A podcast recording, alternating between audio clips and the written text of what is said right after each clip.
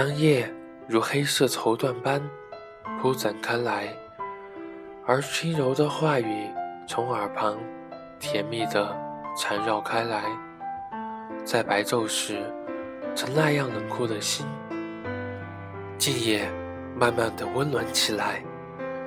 就是在这样一个美丽的时刻里，渴望你能拥我入怀。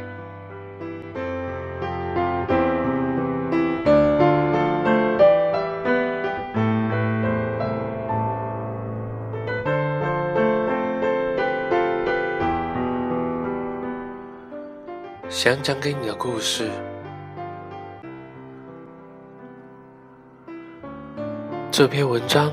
来自于阅读时间网，作者敏妮妮。某个人很重要，不要成为他的消极负累。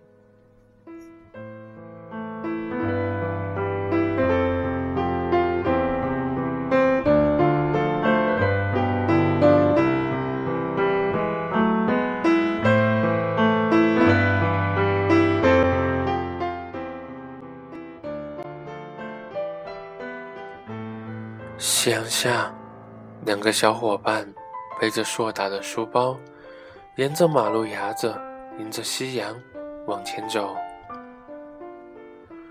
男生有修长的腿，女生有长长的黑发。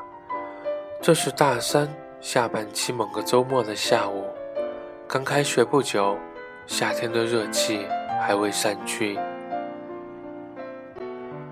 男生。俏皮的沿着马路牙子，稳稳的往前走。你小脑够发达呀，怎么能走得这么稳呢？我只能走几步，然后就会摔下来。嘿嘿，这可是有诀窍的，妹妹，要不要哥哥教你啊？弟弟，不用了，姐姐我就不信走不了。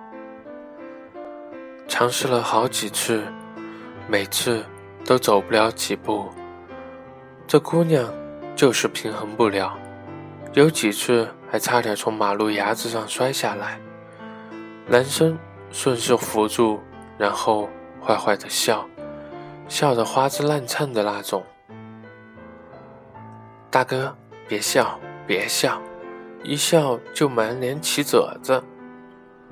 大姐。你走稳了，我就不笑了。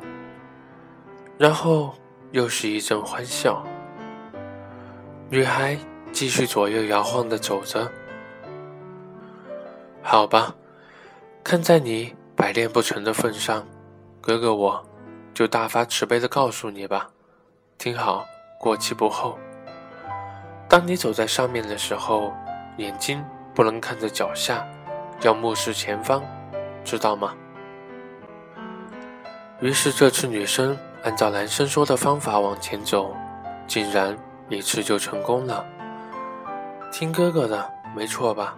来，再给哥走一段。姐姐，我不走了。一路上，这俩人的嘴皮子似乎没有停过。说来也怪，其实他俩和别人在一起的时候话都挺少，但是。这俩人在一起的时候，都成了话痨。一路走回学校，这是京城著名的一所高校。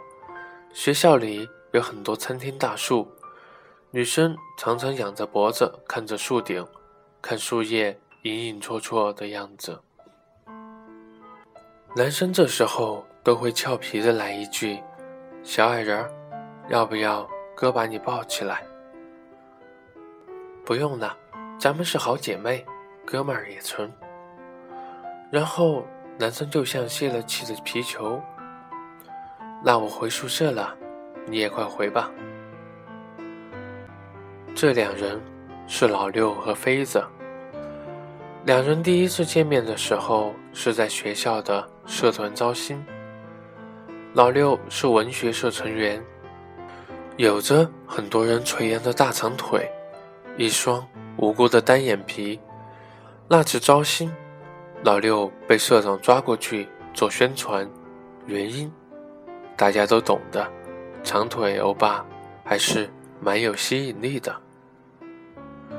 可是副社长有点不放心，因为老六可是他千辛万苦才追到的男朋友啊。老六憨憨地说：“没事，没事，抓到社员咱就撤。”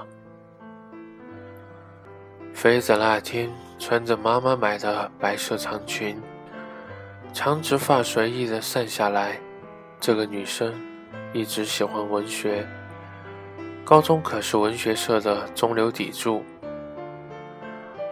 那天走在校园的林荫小道，看到一排。一排的社团招新海报，还有一个又一个的热情师哥师姐。当他看到文学社招新时，内心一动，就参加文学社吧。于是慢慢的靠近。这个时候，老六正和他女朋友坐在招新桌后腻歪着，时不时发出咯咯的笑声。同学。同学你好，妃子交换了几句，才把他俩从意外中拉回来。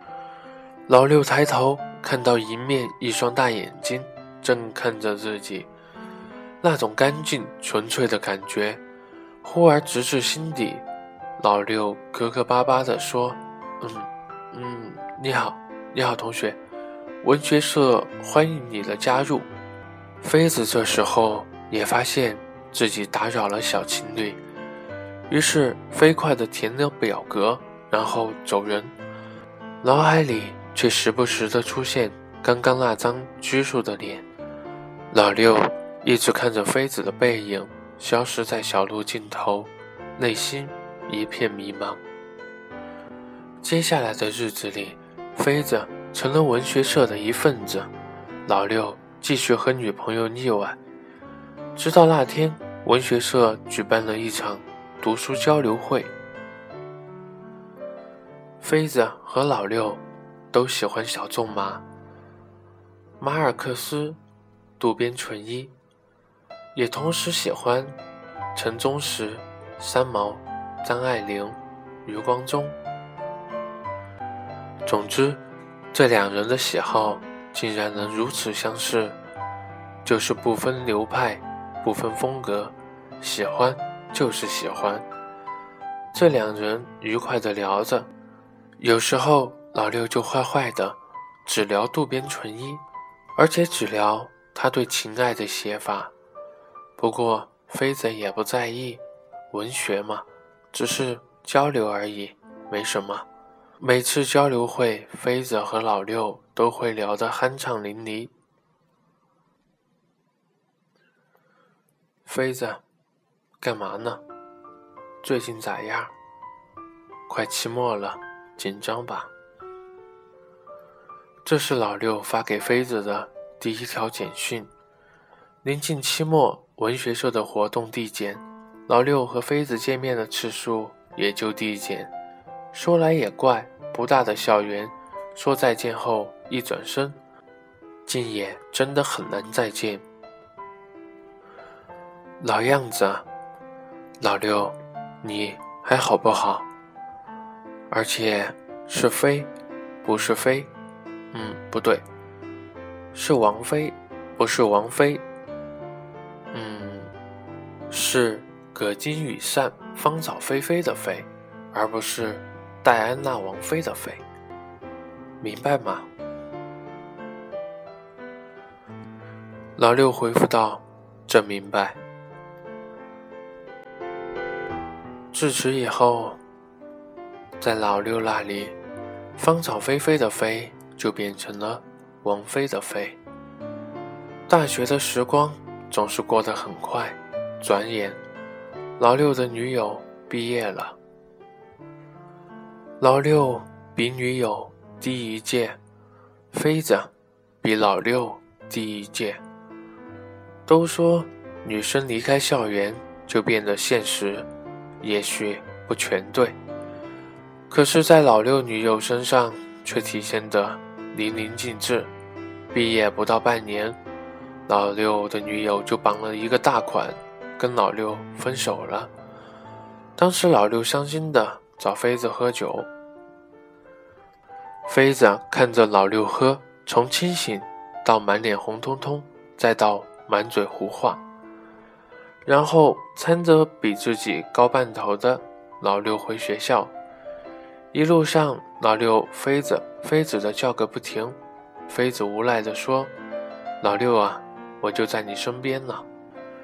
关于老六的失恋，妃子腹黑的想：是不是当年老六让人家追得太辛苦，所以毕业后他女友就要让他更难过？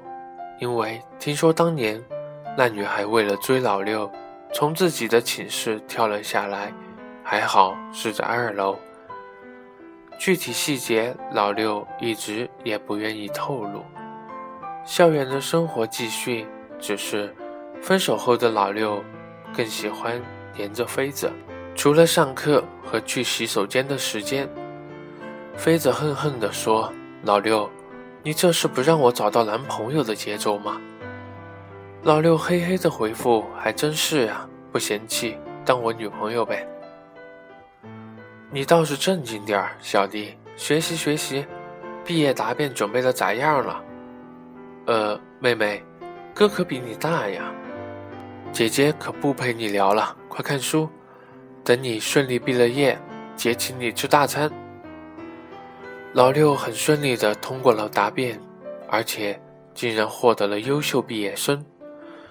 毕业那天，老六让妃子陪着自己去拍照，他把自己的学士帽戴在妃子头上，然后双手搭在妃子肩上。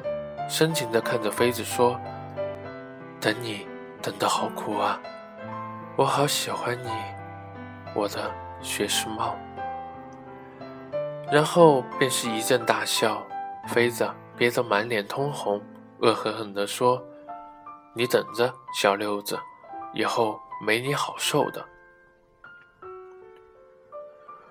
毕业后的老六顺利的找到了一份工作。离学校很远，学校在北边，单位在东边，单程四十多公里。不过老六再忙，每周末都回学校一趟，并且一定要让妃子陪着吃食堂，美其名曰回忆学校的味道。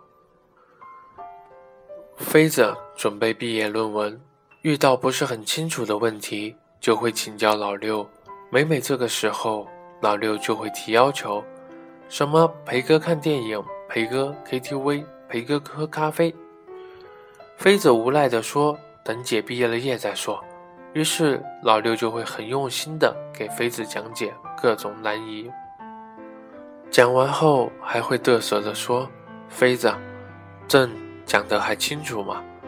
要不要再来一次？”妃子会立马回应：“小六子，解答有方。”赞一个。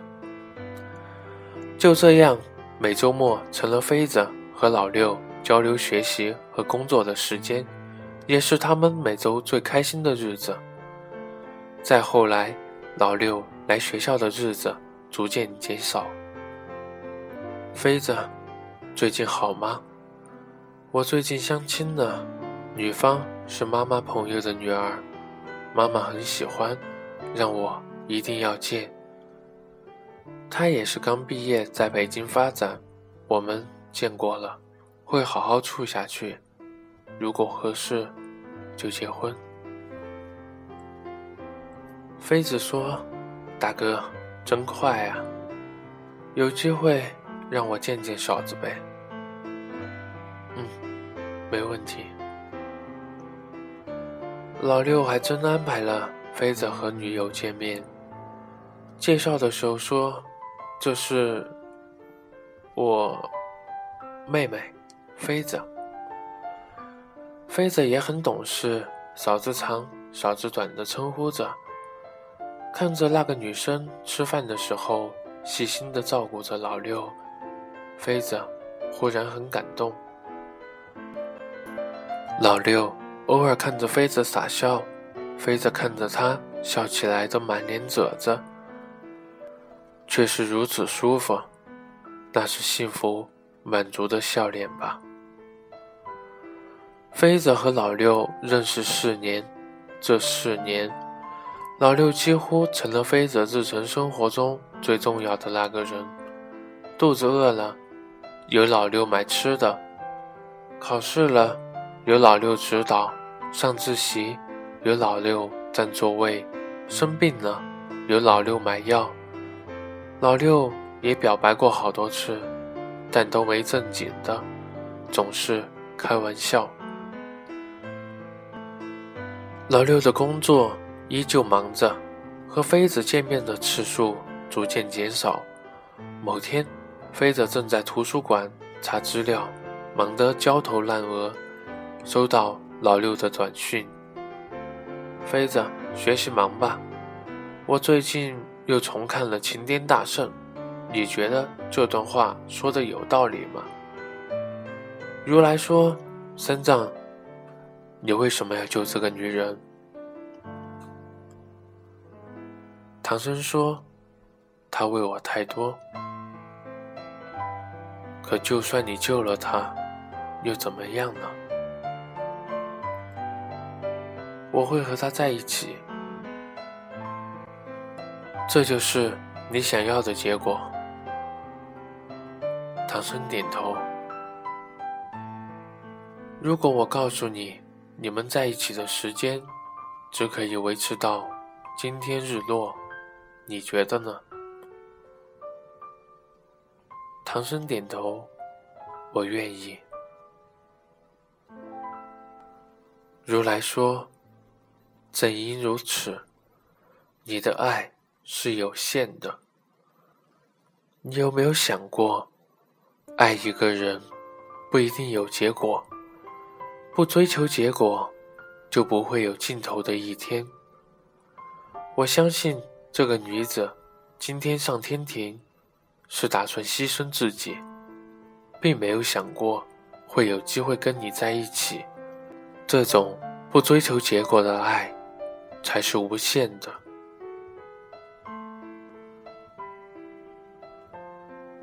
徒儿，为师觉得有道理。妃子回答道：“二师弟，我觉得不对。”老六说：“那大师兄为什么不对呢？”我也不知道，二师弟。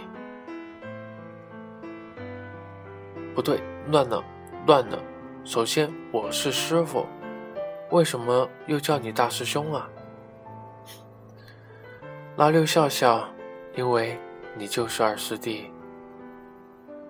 老六就是这样，占点小便宜就能乐开了花。然后，妃子想到老六满脸褶子的笑脸，其实也没有那么多褶子，还是蛮帅气的一张脸。只是为了打击老六，而老六又没什么缺点。于是，妃子只能取笑老六的笑脸了。也因为这样，老六每次笑得停不下来的时候，会说：“满脸褶子就满脸褶子，哥乐意。”妃子和老六的生活继续着。妃子难过的时候，还是会想起老六，想跟老六倾诉。而老六恋爱中出现的小问题，也会问妃子该如何解决。妃子不开心，老六也会难过；老六开心了，妃子也会笑面如花。这俩人就是这样生活着，在不同的地方、不同的时间，会想起对方。其实都知道对方很重要。可是，最后的那层纸，谁也没有去戳破。其实，老六常常想，如果当初能一本正经的表白，是不是结果不同？妃子也偶尔想起老六那张满脸褶子的脸，然后那嘿嘿的笑声，自己也跟着快乐起来。失乐园》里，渡边淳一说过：“男人与女人不能靠得太近，距离太近的爱也会变成一种消极的负累。”是不是因为他俩曾经讨论过这本书？讨论这句话时，妃子说过：“老六，我们永远不要成为对方的消极负累，好不好？”老六看着妃子的眼睛，那时，他笃定的回答：“好，妃子。”